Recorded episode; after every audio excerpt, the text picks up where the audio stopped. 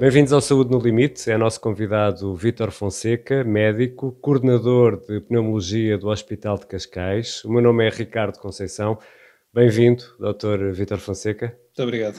Neste último ano, estamos quase a fazer um ano desde que eh, confinámos pela, pela primeira vez, pode definir aquilo que tem sido a sua vida profissional no antes e depois de agosto e no antes e depois de dezembro? Tem sido uma, uma roda viva, basicamente. Desde que começou aqui o, o Covid, desde que começou a pandemia, tem sido uma verdadeira uh, montanha russa e, e, tem variado muito. Uh, desde o início da pandemia, na primeira fase, Uh, eu fui na altura, em março, abril, maio, fui para os cuidados intensivos, porque neste momento a minha função atual, além da coordenação da unidade de pneumologia de, de Cascais, eu tenho muitos anos de cuidados intensivos na, no, no, na, na minha carreira.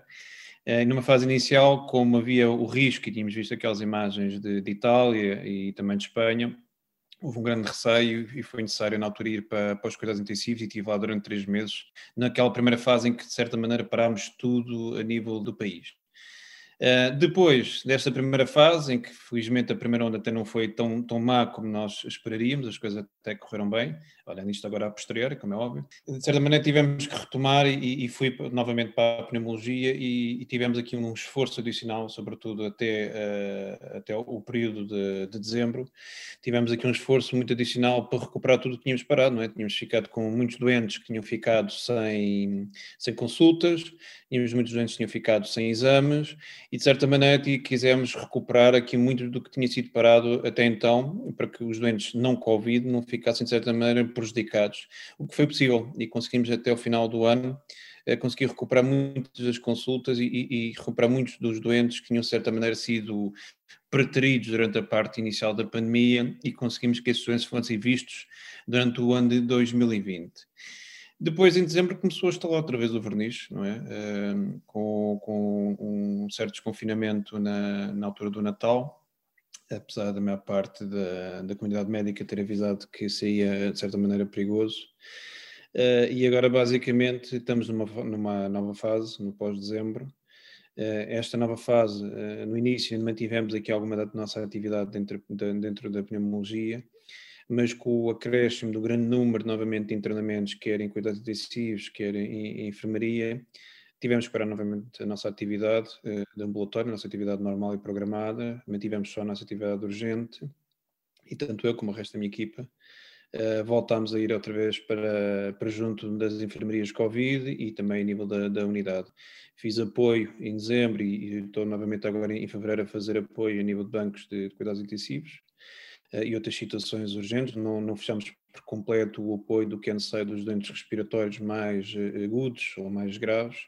Nós estamos muito limitados. Este mês de fevereiro e março, acho que acredito março também vamos estar aqui muito nesta fase e depois vamos fazer exatamente o, uma fotocópia do ano anterior. Vamos a partir de abril recuperar tudo que, que se parou até, até agora. Basicamente é isso. Mas eh, este, pico foi, eh, sendo que foi mais grave, foi mais exigente por parte de, das estruturas de saúde? Os números eh, assim o demonstram, não é? Isto foi, foi um pico muito exigente, não houve, houve alguma preparação para uma segunda onda, não é? Isto, quando nós vamos ver os livros de texto da, das curvas pandémicas que conhecemos, saberíamos que ia haver uma segunda onda e houve realmente a segunda onda ninguém estava à espera deste pico de terceira onda em cima da segunda onda, que foi o que aconteceu, não é? Nós tivemos uma segunda onda que, aumentou e depois começou a diminuir durante os meses de, de, de novembro e dezembro, mas depois potenciado aqui por uma terceira onda, que de certa maneira está enxertada na, na, na segunda onda, que fez este pico e este acréscimo enorme de, de doentes, que tem sido uh, muito problemático para, o,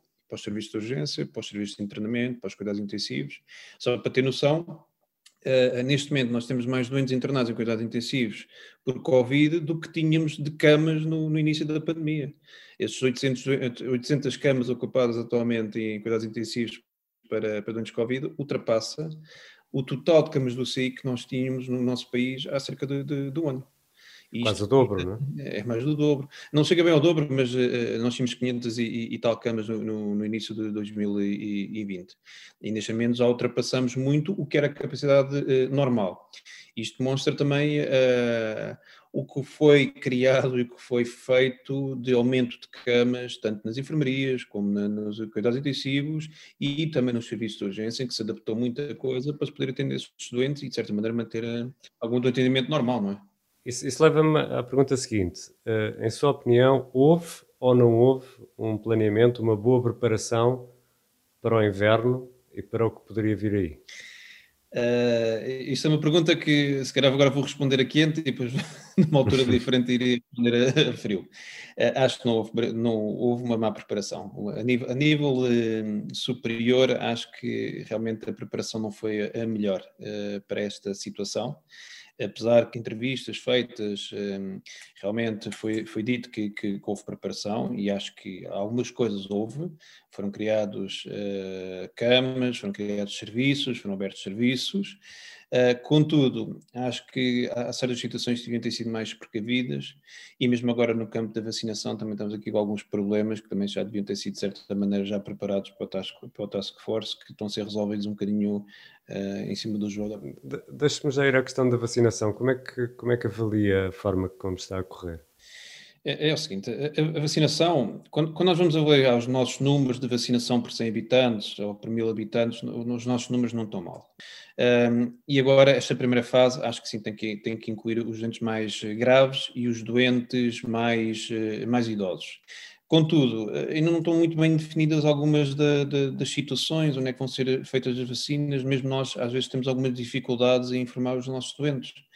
Uh, e também temos agora com o crescimento de trabalho, uh, porque por exemplo, nós, pneumologia, nós, uh, os colegas de cardiologia, temos muitos doentes que estão incluídos nesta primeira fase e, e sempre teremos que ser nós, novamente, numa fase em que estamos sobrecarregados de trabalho, quer na enfermaria Covid, quer numa tentativa de manter algum acompanhamento dos doentes fora do âmbito do Covid, ainda vamos ter um trabalho suplementar que é de passar as decorações para que os doentes possam ser vacinados. Temos que eh, avaliar as situações para que os doentes possam ser vacinados. Quando isso é algo que podia ter sido feito previamente, quando nós sabíamos que a vacina havia de chegar. Fosse em dezembro, fosse em janeiro, fosse em fevereiro.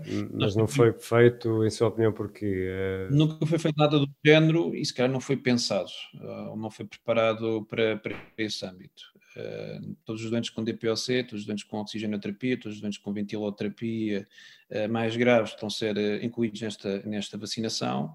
E se calhar numa altura tínhamos menos trabalho, podia ter sido já feita aqui esta preparação com as listas dos doentes a serem chamados para este tipo de vacinação porque mesmo quando foi lançada a primeira norma da DGS para vacinação, nessa primeira fase já estavam lá incluídos os doentes graves, com insuficiência cardíaca grave, com doença respiratória grave, nós já sabíamos isso. Não estava dito é como é que se ia feita a seleção dos doentes. E agora, em cima de uma terceira onda, com eh, este número de internamentos, quer intensivos, quer, quer enfermarias, em que a pneumologia tem um papel preponderante nesta infecção respiratória, somos sobrecarregados com mais um papel, a nossa burocracia portuguesa, mais um, um, um, preenchimento de, tudo bem que não acaba por não ser papel, mas mais um preenchimento de um formulário online para que o doente seja vacinado. Agora, estamos com a nossa atividade a nível do laboratório muito fechada e queremos que os doentes não vão ao hospital, como é que nós resolvemos isto? Como é que, como é que se resolve? Muito e-mail, muitas mensagens eh, e tenta-se, de certa maneira, muito à custa de trabalho extra, de olhar para as listas dos nossos doentes, já sabemos quais são os nossos doentes, nas consultas de insuficiência respiratória, nas consultas de patologia respiratória mais grave, nós temos que procurar de uma forma ativa e proativa quais são esses doentes. Mas vamos fazer isso nas nossas horas eh, eh, de intervalo, nas nossas horas de descanso. Mas tem, tem horas de intervalo e descanso nesta altura? Inventamos como temos inventado até agora as camas, como temos inventado todo, todo o trabalho extra que tem sido feito. Uh, se nós há um ano atrás, voltamos outra vez ao exemplo dos cuidados intensivos, teve que se inventar mais gente, teve que se buscar mais gente para termos uh, pessoas suficientes para suportar 800 camas de cuidados intensivos. E isto deve-se muito ao trabalho extra e suplementar que muitos dos colegas estão, estão a fazer e, e outros colegas que, de uma forma voluntária, vão ajudar a, eh, a, a suportar os bancos uh, destes, uh, deste, destas unidades novas criadas. Um, e vamos inventando, basicamente vamos inventando tempo e continuamos a inventar tempo para, ter, para que os nossos doentes insuficientes respiratórios sejam devidamente vacinados nesta altura, porque é importante que eles sejam vacinados de forma a, a travar esta curva e de forma que fiquem protegidos uh, contra o vírus, senão vamos ter o trabalho a dobrar quando, se eles ficarem infectados e forem para uma cama de hospital, e é isso que queremos evitar. Qual é, nesta altura, uh, vou usar aqui um termo militar, mas qual é, nesta altura, o moral das tropas, o moral das suas tropas no hospital? O moral das tropas? Uh, o moral das tropas continua alto, por incrível que pareça, há sempre um sentido de missão. Uh, se me perguntar se muitos colegas uh, estão exaustos, bastantes. E quando digo colegas médicos, digo colegas enfermeiros, digo auxiliares, a exaustão é, é muita, o cansaço é muito. Uh, Fala-se muito no burnout, uh, mas a preocupação de muita gente, e o que eu, eu utilizo para, para mim próprio, vou-me preocupar com o burnout depois quando isto acabar. Não me preocupo agora, porque neste momento não temos tempo para pensar nesse tipo de, de, de situações. Uh, mas o cansaço é muito porque, como eu disse anteriormente, mesmo o trabalho que tivemos na primeira onda, eh, entre a primeira e a segunda onda, eh, nós não paramos e tentamos recuperar o que estava perdido, tivemos um trabalho suplementar. E logo esse trabalho suplementar, eh, tivemos a segunda onda e agora a terceira onda. E a seguir esta terceira onda, pergunta-me o que é que eu vou fazer. Vou recuperar novamente os dois meses que tivemos agora parados, para que os doentes sejam vistos e não estejam muitos meses sem serem vistos. Mas espera que não se repita uma onda destas, não é? O que é que é preciso fazer para que isso não se repita? Vacinar os doentes, e isso é primordial. Daí essa preocupação que a vacinação seja feita a, eh, a, a toda a população, a única maneira, a única arma que nós temos atualmente para ter uma imunidade que certamente nos permita retomar a vida mais normal que tínhamos antes da pandemia.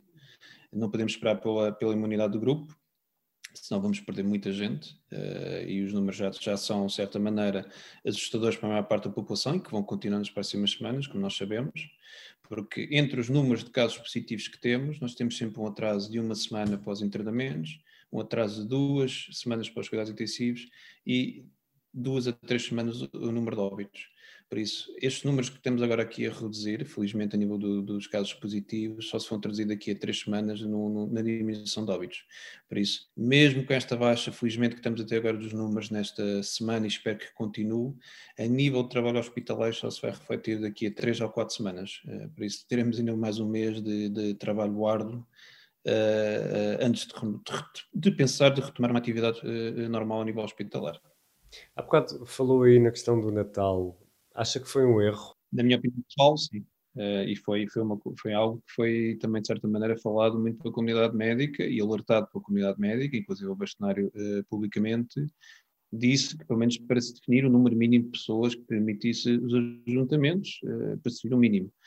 é normal que numa população que é dito que se podem juntar e que se podem, de certa maneira, organizar-se para ter uma, um Natal quase normal, por mais uh, testes que se faça, por mais cuidados que se façam, sabemos que o juntamento uh, leva aqui uma propagação mais do vírus.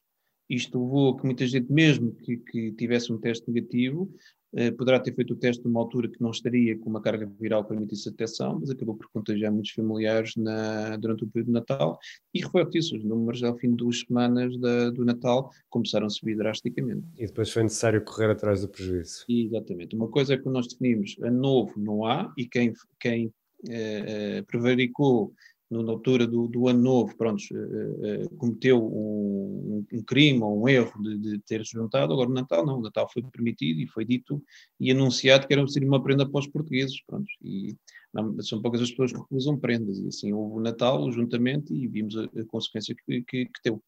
Uh, claro que aqui a nova variante pode ter tido aqui também alguma alguma implicação nesta, nesta terceira onda, mas juntou-se aqui, houve aqui uma conjugação, uma tempestade perfeita, foi o juntamento de Natal, mais uma nova variante mais contagiosa.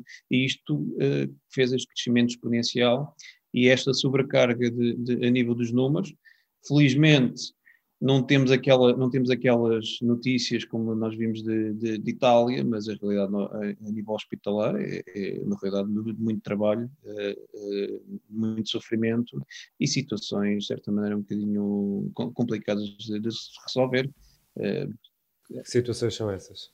Assim, Imagine-se ter um familiar seu numa cama de hospital em que não consegue contactar com esse familiar, não consegue visitar esse familiar fica à espera que alguém lhe ligue para dar uma informação, mas essa pessoa que tem que, tem que essa, essa, essa, esse ónus de lhe dar informação, esse dever de lhe dar informação, tem não sei quanto mais 10 doentes para ver, ou 20 doentes. Entre ver doentes ou dar informação, claro que o, o nosso, a principal função é tratar os doentes e muitas vezes eh, ficamos sem tempo para realmente uh, dar aqui as informações e que deixa, de certa maneira, muitas pessoas angustiadas, não é? Não têm informações durante 24, 48 horas, não é fácil e pronto, na situação dos familiares não é nada fácil. Esse distanciamento da família imposto também dificulta a recuperação dos doentes ou não? Tem alguma influência? Uh, dificulta sempre, como é óbvio, dificulta sempre. E dificulta sempre porque, sobretudo nos doentes mais, uh, mais idosos, é sempre ver uma, uma cara conhecida, é sempre ver, bom ver alguém que, que de certa maneira o anime e, e que, que, que o conheça. Tem havido aqui algumas telechamadas, também feito por alguns grupos de voluntários que têm ajudado nesse, nesse âmbito, mas não chega, não chega a todos os sítios, não chega a todos os hospitais. E, e neste momento também temos algumas enfermarias, dois e três elementos da mesma família internados na mesma altura, que também tem acontecido. Ainda, ainda muito recentemente, numa, numa doente que eu, que eu dei alta, o pai dessa doente tinha falecido na mesma enfermaria dois dias antes, por causa do juntamento eh, que, que tiveram. Isto são situações. Como é, como é que isso se gera? Se gera, gera-se com apoio psicológico, gera-se com uma tentativa de apaziguar o, o sofrimento de, de, de, daquele doente, daquela senhora, e explicar que não teve culpa, são, são, são coisas que acontecem, eh, mas é complicado, não é? É muito complicado. Não são situações que uma pessoa consiga se imaginar. Eu ponho numa situação desta, desta senhora, não, não é fácil estar eh, numa cama de hospital, sabendo que o meu pai está na mesma, no, no mesmo lugar eh, e saber que faleceu pela mesma doença que eu tenho e que eventualmente poderia ter sido o culpado de lhe ter contagiado. Isso é muito complicado. Isso é muito complicado e carrega aqui um sentimento de culpa e é algo que nós vamos ter no futuro e já começamos a assistir a alguns dos, doentes do pós-Covid que é as questões psicológicas, o stress pós-traumático, sobretudo os doentes de, dos cuidados intensivos, e toda esta angústia que, que, que fomenta aqui o, e, que, e que fica nos doentes, fica implantado nos doentes. Entretanto, chegou agora um, uma equipa de médicos, médicos alemães e uh, foi uh, trabalhar para o Hospital da Luz, julgo que integrado numa parceria com o Amadora Sintra. Era ali que esta equipa fazia mais falta ou dava de jeito também terem uns militares alemães no Hospital de Cascais? Eu acho que isso tem que ser uma decisão central, não é? Tem que ser eh, decidido uh, superiormente e centralmente qual é o local onde será uh, necessária maior ajuda por parte destas equipas estrangeiras. E sendo o Amadora Sintra o hospital com maior sobrecarga atual, faz todo sentido que eles estejam alocados a nível do, do, do, do apoio ao Amadora Sintra, tanto, tanto que tiveram problemas que a sobrecarga que tiveram a nível do consumo de oxigênio condicionou toda aquela notícia que, que nós sabemos. Se foi no Hospital da Luz, seria noutra instituição, isso é uma decisão uh, central. Estranho ser o Hospital da Luz, mas uh, isso aí é, voltamos à velha questão, não, não nos cabe a nós decidir, nem nos cabe a nós avaliar. Uh, queremos a ajuda, agradecemos a ajuda uh, e, e, e, estamos todos aqui para, para, para, com o mesmo sentido, que é tratar os doentes da melhor maneira que sabemos e que consigam voltar para, para, para, as suas casas, basicamente é isso. E era preciso mais ajuda, em sua opinião? Ou, ou... É o seguinte, eu acho que neste momento qualquer ajuda é boa. Está bem? Acho que também não podemos ser orgulhosos aqui ao ponto suficiente de dizer que não, não, só, eternamente sós e vamos eh, desenrascar completamente sozinhos. Acho que não faz sentido, mesmo na primeira onda, como vimos em Itália, tiveram ajuda de, de, de outros países, tiveram ajuda da Alemanha e não só. Uh, e França a mesma coisa. Se neste momento estamos sobrecarregados, vivemos numa comunidade europeia uh, em que temos uma, partilhamos uma, uma, moeda comum e partilhamos fronteiras, porque não podemos ter aqui um sistema comum de ajuda quando temos este tipo de calamidades. Agora, temos é que aprender que temos de ter também mecanismos próprios para nos auto-auxiliar quando temos este tipo de, de, de problemas. e aqui voltamos um bocadinho ao, ao tema inicial, que é a programação temos que programar, temos que ter planos uh, alternativos, temos que ter planos de contingência. E aqui não temos a desculpa de sermos apanhados de surpresa. Aqui sabemos que já tínhamos uma pandemia, que havia risco de uma segunda onda e de uma terceira onda, que uh, aconteceu e devíamos ter estado, se calhar, mais preparados para prevenir a onda ou reduzir o número de casos nesta onda, que não foi feito, devia ter sido feito, se calhar mais precocemente, e estamos a pagar por isso, basicamente. Voltando aqui à questão do, do oxigênio e das, das redes de, de, oxigênio, elas serão semelhantes em todos os hospitais? Aquilo que vimos no Amadora Sintra poderá acontecer uh, noutros hospitais? Já, já, são questões técnicas que eu já não lhe domino tão bem, só a, nível de, das instalações. Claro que qualquer sistema de fornecimento de gás tem sempre um, um, um teto máximo de pressão e um teto máximo de uso para, para utilização. Isso é sempre dimensionado a nível de, de, de cada, cada hospital e de cada consumo médio do hospital. Claro que nós estamos numa altura, e, as alturas de inverno, existe sempre um crescimento a nível de consumo de oxigênio, e sobretudo agora com o contexto pandémico, em que temos doentes cuidados intensivos com níveis de, de, de oxigênio muito altos e temos também doentes na enfermaria com níveis de, de débito de oxigênio muito alto, e, e, é, um é termo que convém muito falar que é oxigênio de alto fluxo e ventilação não invasiva com débitos de litros muito elevados, isto sobrecarrega qualquer sistema, isso é inevitável. E isso já não é tão possível, não é possível tão, antecipar, tanto que até agora só houve uma quebra num dos hospitais, foi só uma dor Sintra. Não... Mas é possível que exista uh, noutros? Uh, possível é, uh, mas neste momento, uh, por exemplo, também do, do Amador Sintra, a maior parte das instituições, de certa maneira, já se precaviram ou já estavam precavidas de aumentar os fluxos ou de haver uma distribuição dos doentes para evitar essas sobrecargas a nível do sistema de oxigênio. Agora, imagine-se que numa urgência entram mais 20, mais 30 doentes a precisar de débito de auto-oxigênio durante o período noturno, é impossível no espaço de horas conseguir montar esse novo sistema ou aumentar o sistema. E isso pode acontecer picos em determinadas áreas, consoante eh, as cadeias de transmissão e os novos casos. E que foi o que aconteceu no Amadora Sintra. Foi um pico de, de, de, de ida de doentes ao, ao, nível do serviço de, urgência, um pico de consumo de oxigênio que sobrecarregou demasiado o sistema, mas que, de certa maneira, Felizmente aí o sistema funcionou e rapidamente se conseguiu transferir os doentes para outras instituições, mesmo algumas para longe, e como tem sido feito agora anterior, eh, eh, atualmente, estão sendo transferidos doentes da zona do Lisboa Val do Tejo para Vila Nova Gaia, para São João, para a Madeira e para, para o Algarve, de forma a diminuir a pressão.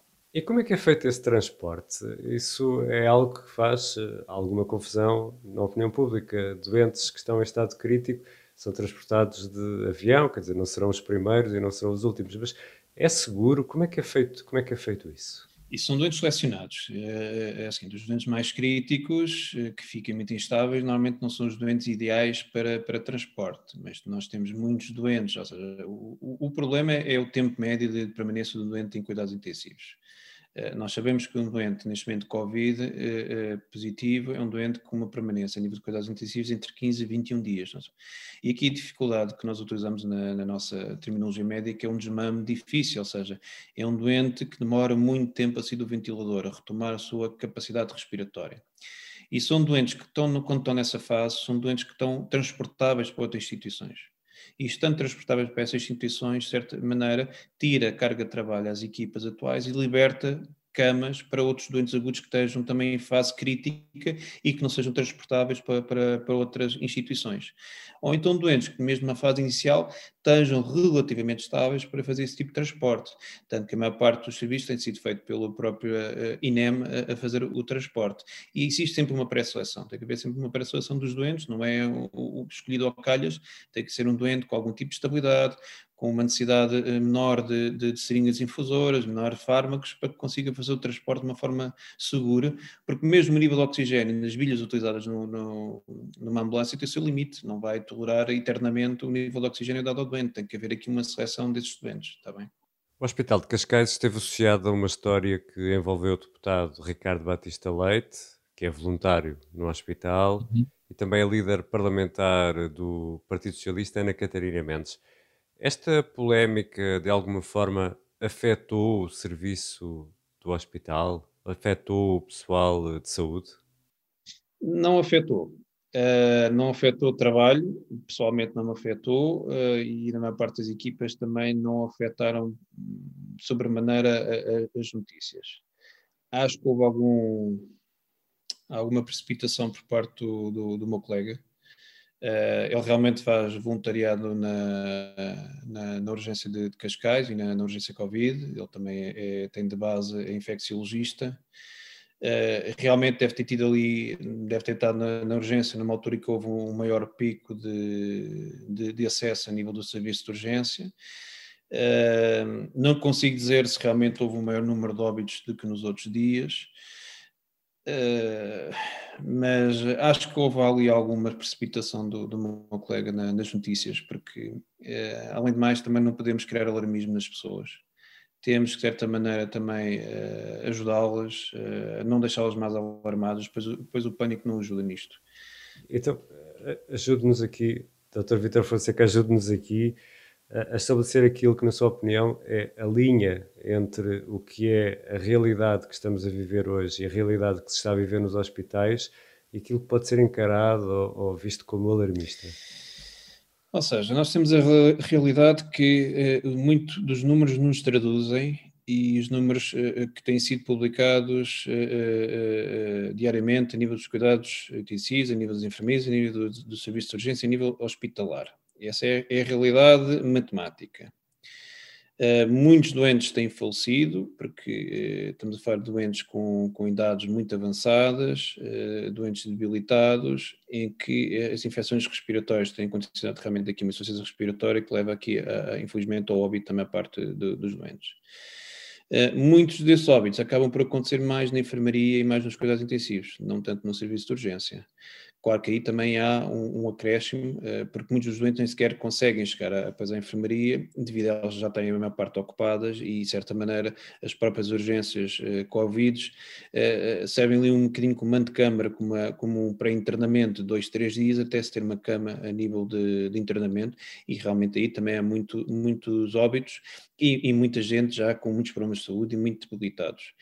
Eh, e, e, neste momento, quando estamos a contabilizar estes números todos, sabemos o, o, o ínfimo pormenor uh, quais são os números. Agora, a, a, nossa função, de certa maneira, é não tirar com, com, com um balde de gasolina para cima da fogueira. Nós temos que também uh, uh, tentar, de certa maneira, tranquilizar as pessoas, que estamos lá, estamos a fazer o nosso trabalho, estamos a, a, a, disponíveis para tratar as pessoas e que a urgência neste momento não é uma câmara de morte. Isso também não se pode transmitir a mensagem dessa maneira, porque o que é que acontece?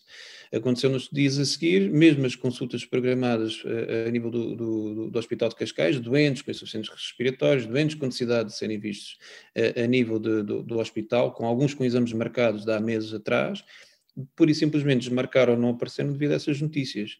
E isso também é preocupante, porque depois os doentes que necessitam poderão morrer de outras causas, não Covid, e que não foram por, por uma notícia se calhar demasiado alarmista, a minha opinião pessoal. Uh, e a nossa função, uh, enquanto médicos, também é, de certa maneira, tranquilizar e informar devidamente, também não é, de certa maneira, uh, atenuar demasiado, ser realistas, ser frontais e dizer realmente o, o, o que é que se passa. E perante isso que acabou de dizer, um, podemos esperar um aumento da mortalidade uh, nos próximos meses, durante este ano, pelos doentes que não foram acompanhados, nem estou a falar dos doentes Covid, estou a falar dos doentes não Covid, que não foram acompanhados, não fizeram exames, não, não houve consultas. Sim, acho que sim, porque já houve, na primeira onda, houve realmente ali um número de óbitos, e sabemos que houve um número acréscimo de óbitos, e agora vamos ter outra vez novamente um número, um número superior de óbitos por causas de não-Covid. Estamos a falar de doentes que, com, com, com queixas, nomeadamente sugestivas de infarto, de AVCs, que de certa maneira têm que sair à urgência e, e atrasam a sua ida à urgência. Um, e isso muitas vezes pode acarretar uh, aqui um risco uh, de, de, de, morte superior por atraso de tratamento. E ainda hoje ouvi a notícia também por parte da Sociedade Portuguesa de, de Oncologia o número de, de, de, atrasos de diagnóstico de cancros também vai acarretar aqui um número de, uh, crescido de óbitos por, por cancro nos próximos meses, nos, nos próximos anos. Porque, houver menos diagnóstico, vai haver maior atraso nesse mesmo diagnóstico, quando são diagnosticados, vão estar em estadios mais avançados e com maior probabilidade de, de sobrevida ou com menor, menor probabilidade de cura, basicamente. Corremos o risco de ter de novo os hospitais cheios, desta vez não de Covid, mas de todas essas doenças que ficaram para, por tratar, ou, Ou nunca será uma coisa deste nível? Nunca será uma coisa deste nível. Vamos ter mais número de óbitos, vamos ter doenças mais complicadas por, eh, por falta de exames, por, uh, por não haver uh, uma alteração da medicação necessária como deveria ter sido feita, por sobrecarga do, do, do, dos profissionais, carga dos médicos, Uh, não vai haver propriamente um, um, um, um acréscimo tão grande a nível de internamentos, mas acho que ao longo do ano vamos ter realmente um, aumento de mortalidade por outras causas que não Covid. Isso é inerente a este período de encerramento de tudo, este período de, de confinamento, em que, como eu lhe digo, desde o início de fevereiro, que nós parámos as consultas programadas, temos as consultas uh, urgentes, porque tivemos que ir para as enfermarias ajudar nos doentes atualmente internados uh, com Covid.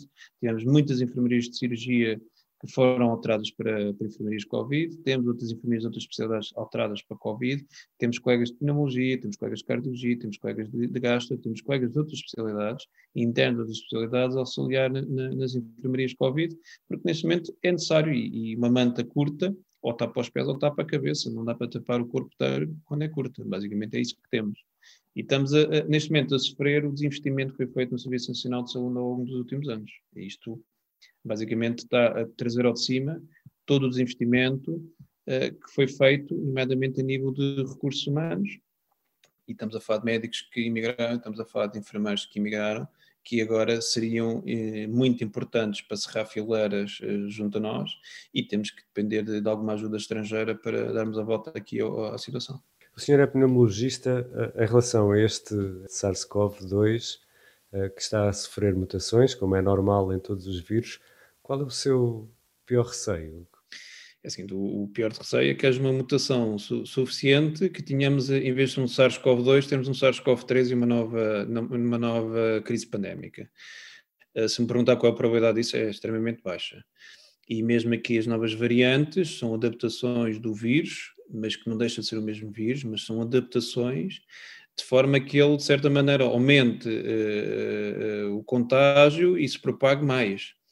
Uh, que é o normal de qualquer uh, parasita ou de qualquer agente agressor, é de arranjar uma maneira de infectar mais pessoas no menor espaço de tempo possível e, de certa maneira, acaba foi uma das coisas que foi, tem, sido muito comentada, é não matar o hospedeiro de forma que se consiga propagar mais. Uh, e é, é o paradigma desta, desta variante inglesa, que é maior contagiosidade, sem, eh, sem aumento da mortalidade, ou seja, infecta mais gente, mas não mata, eh, não mata mais gente. Pronto. E assim permite, de certa maneira, propagar-se mais. Agora, qual é o problema disto? Tendo mais gente, mais doente ao mesmo tempo, mas com menos mortalidade, passamos de, de por exemplo, de 20 doentes para 200 doentes. E não há sistema como o nosso que consiga suportar este tipo de, de pressão a nível do, do, do, dos hospitais. E acha que a população já percebeu isso preto no branco ou não? Não, não, acho que a população não percebeu bem isso a preto no branco.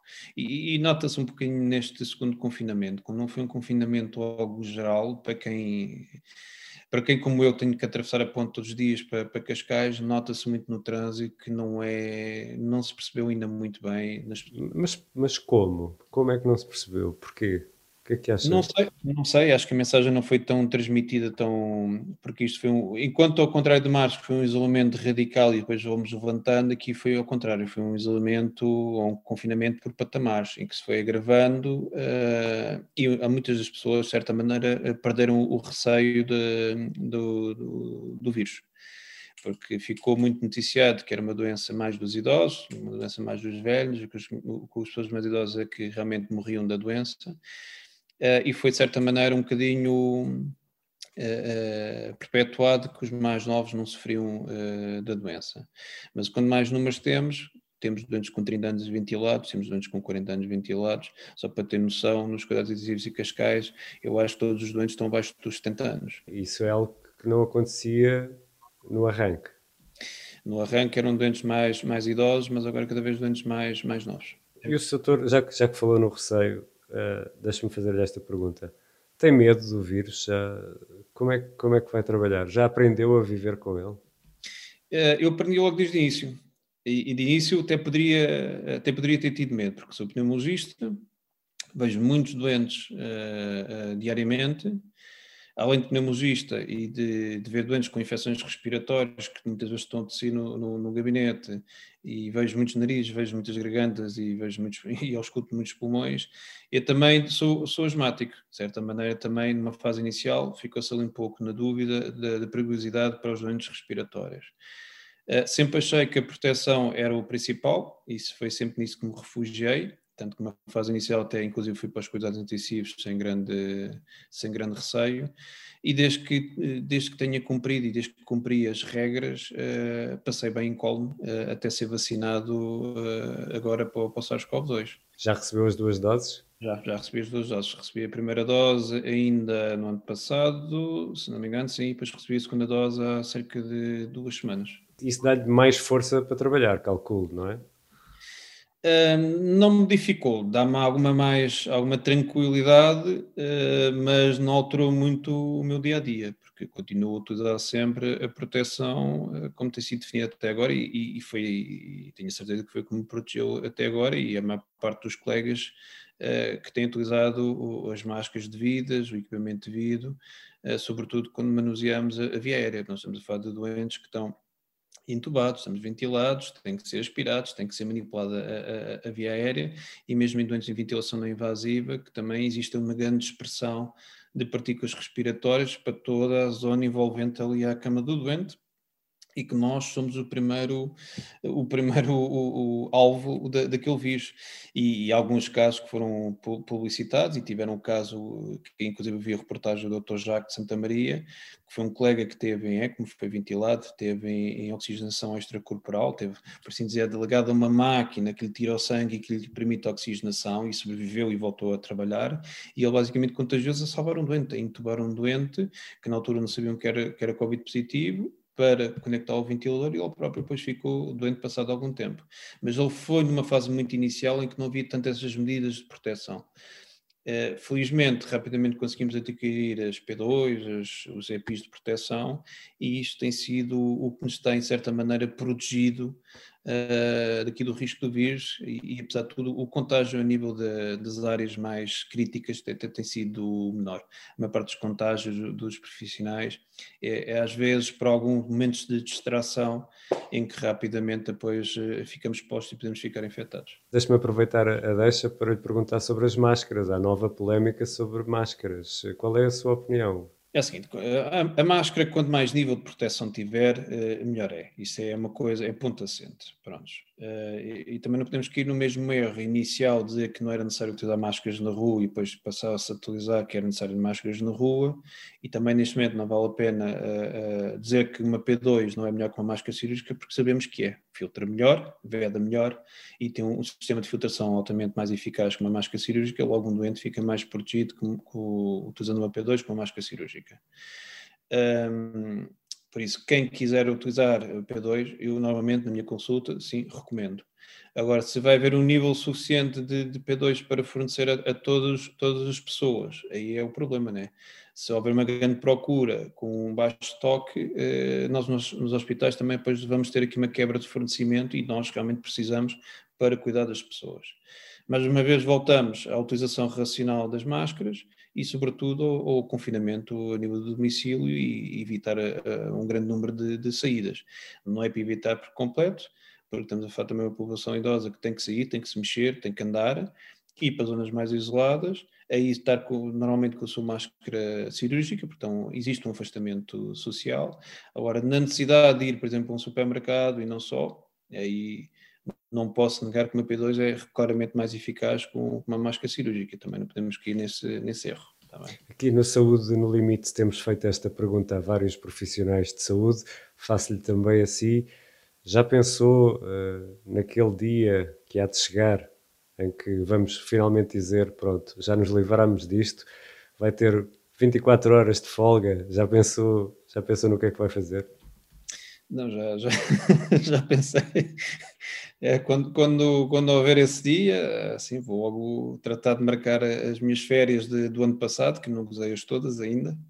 Não, não tanto para mim, que também preciso de descanso, mas sobretudo mais para a minha família, que tem sofrido mais com isto. São menos horas que eu estou em casa, é menos tempo que eu estou com os meus filhos, é menos tempo que estou com a minha mulher. Uh, e será mais para eles que eu vou pensar neste, nesta ida uh, e nesta, nesta vinda para casa e descanso.